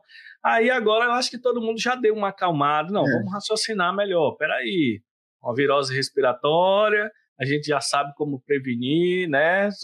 Não é aquele negócio de você no, no, no meio do deserto, tirou a máscara, pegou o coronavírus. Que, que, parecia que era uma coisa assim muito é muito e estava todo mundo assim, todo mundo meio doido, meio preocupado. Imagine a gente que trabalha aqui em hospital, a gente ia para o hospital, os enfermeiros com medo, né? E foi uma situação muito, muito diferente, né? Para todo mundo, o mundo inteiro, até os cientistas, todo mundo foi pego assim desprevenido. A verdade é essa. Ninguém imaginava uma situação dessa. Não, mas, mas só, é, é muito interessante você falar isso, porque assim. É, é porque eu tenho a impressão que aí no Brasil, cara, a galera é, tem várias situações para estar isso, né? O, o, perfil da população, o governo do jeito que tá, tá levando como se a pandemia já tivesse passado. É, aqui, a pessoa ainda está vivendo a pandemia de fato. Quando, eu, é, no pico da pandemia, que eu, a gente falava com as pessoas aí no Brasil, ou eu tinha um amigo na França, eu começava com esse amigo na França, a gente falava assim, cara, a gente está vivendo a pandemia de fato. Lá no Brasil, as pessoas ainda estão não estão vivendo a pandemia, aquela coisa de ficar preso dentro de casa e às vezes você fica até, sabe, cara, eu tenho que sair de casa, eu tenho que levar a criança para correr. Eu que era responsável de levar a Luísa para correr um pouco. Então, é, mas aqui, por exemplo, o Obama ele tinha um plano na Casa Branca, um plano para uma pandemia. Estava escrito lá. Por quê? Os cientistas já sabiam que, pelo estilo de vida nossa, ia aparecer uma pandemia, e a gente já sabe, os cientistas já sabem, que a, nessa não vai ser a última pandemia que a gente vai sofrer. Talvez as nossas filhas, elas ainda vão viver, no histórico de vida delas, uma outra pandemia. É horrível falar isso, é horrível falar isso. Mas o que a ciência é, diz hoje, que aponta na direção que a gente já sabia que ia acontecer uma pandemia a qualquer momento, e essa aqui não vai ser a última. Então, assim, os governos que investirem mais em ciência vão estar muito mais preparados do que os, os que não investirem, por exemplo. Daí a importância desse trabalho que nós está falando agora, de falar da importância da ciência, falar do que é um cientista de fato e como é importante ter cientistas, inclusive no governo, né? Para a gente estar preparado não só para isso, mas para diversos outros desafios que vão estar aí para o futuro. Com certeza. Uma coisa que eu senti falta muito aqui no Brasil, porque aqui, é, é aqui não sei, eu acho que o Brasil não se compara com lugar nenhum. É, o perfil da população é bem diferente. Então o pessoal hum. às vezes compara, ah, vamos ver o que aconteceu na Itália. Não ah, dá. o Brasil não tem nada a ver com a Itália nem com nada, né? A gente tem uma, uma situação do ponto de vista de infectividade é muito pior do que qualquer lugar, pela proximidade das pessoas e tal. E, e uma coisa que eu senti muito falta aqui é que em nenhum lugar tinha um plano escrito. Olha, a gente está pensando em fazer isso.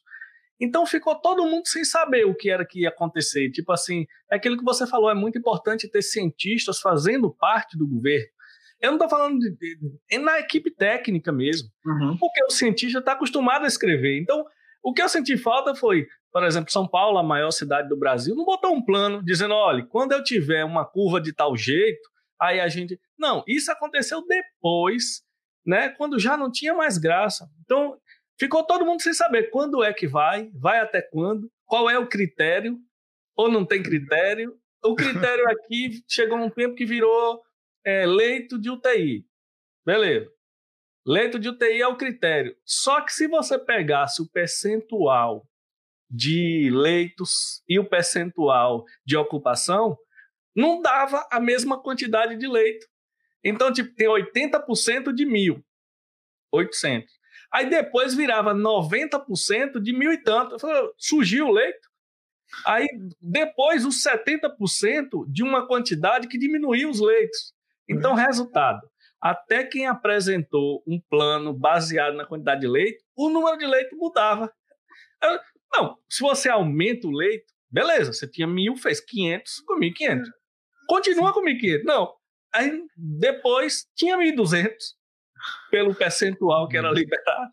Então, assim, é aquilo que você falou, tem que ter um epidemiologista ajudando nessas decisões, porque até para a população sentir mais firmeza. Não, tem um plano, bom ou ruim tem um plano, a gente está sabendo o que é está acontecendo, e a, certo ou errado, se acontecer isso, está dizendo que vai acontecer isso. Se acontecer isso, vai acontecer. beleza, eu não vi plano em canto nenhum, escrito, então, nem a pau. É, porque o epidemiologista que tem agora aqui do governo, ele está no governo dos últimos quatro presidentes, entendeu? Então você vê que não é um plano de governo A ou B, é um plano de governo. Então no Brasil a gente deveria passar essa consciência para a população que a gente precisa ter cientistas lá nos governos tanto federal como estaduais. Pera, é, é, é, é uma política de governo séria, entendeu? Independente de quem esteja lá, tem que ter cientistas lá, porque aí são eles que vão ajudar os governadores a direcionar as decisões, né, na escala pública para tentar proteger todo mundo, né? Então. Isso aí. É bem importante. Pois é, Cleiton. Rapaz, que bate-papo, viu? Brincando aqui, a gente já está em quase duas horas é. conversando e foi um bate-papo super tranquilo. Falou, não tínhamos um roteiro, né? E a uhum. gente foi conversando e você também falando, que legal, viu, velho? Você é um grande amigo e o bate-papo aqui foi um... É engraçado que eu converso com o Cleito depois de 10 anos que a gente se é. viu e parece que a gente tomou cerveja a semana passada. A Exatamente. E é, com a mesma intimidade. É, Isso é muito bom. Né? Isso é muito bom, né? O, o... Quando o Cleiton vier, a gente vai tomar uma com ele. Ou quando Não, a gente for com certeza. Com certeza, é. cara. Com certeza. Tô doido pra ir aí, pra ir em Salvador. Ver. Tem um monte de amigo aí de tomar uma com a galera. Nossa. É, Seria tá mais fácil. Tá mais fácil do que a gente ir, porque com o dólar 5,85 é. hoje, o dólar turismo. É, é, é, já que você ganha em dólar, tá mais fácil você é. vir pra cá. Não, só que pensa que eu ganho em dólar e gasto em real aqui, né? Aí sobra dinheiro. Mas na minha cabeça a gente gasta em real. É. a gente converte. Gasta em real, é. Você ganha em dólar, tá, tá no lucro. Mas que bom, velho. Foi um bate-papo muito legal aqui. A gente agradece muito. E foi nosso som... primeiro convidado oficial, né? É, foi nosso primeiro convidado. Tava gravando que só honra. eu e Daniel por enquanto vai ser nosso primeiro convidado e com certeza a galera vai gostar aqui desse bate-papo descontraído que a gente teve. E as portas aqui estão abertas. Todos os projetos que eu tenho, você sabe que é só dizer que você aqui manda. com certeza, e, cara. E a gente e a gente está com essa proposta de bater papo com a galera aí. Eu acho que vai ser muito legal.